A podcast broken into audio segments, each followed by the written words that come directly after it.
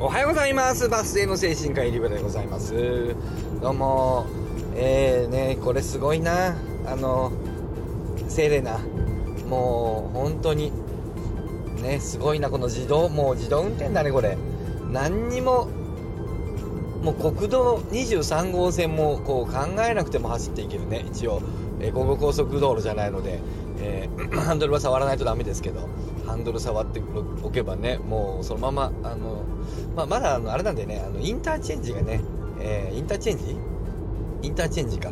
あの降りたりとかさあのなんていうの入ったりとかさ高速入ったりああいうのがあのやっぱり、えー、どこだっけあの X、X、X! そうじゃない。インサイト X? 違うな。何でしたっけ？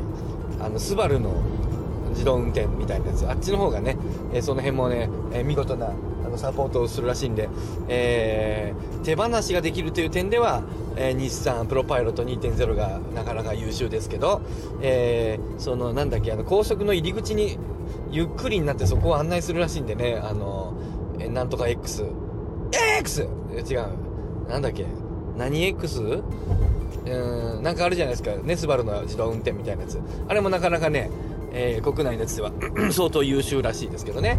えー、スバルかね、日産がいいんじゃないでしょうか。まあ、トヨタもいいんでしょうけど、よく知らんけどさ。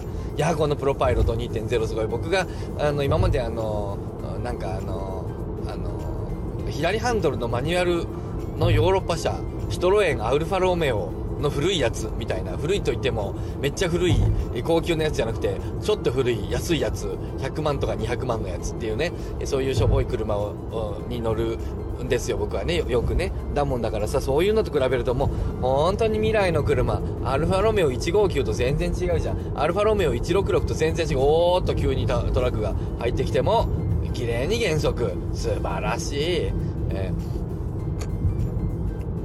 えー、ランチアあまあいいやね。はい。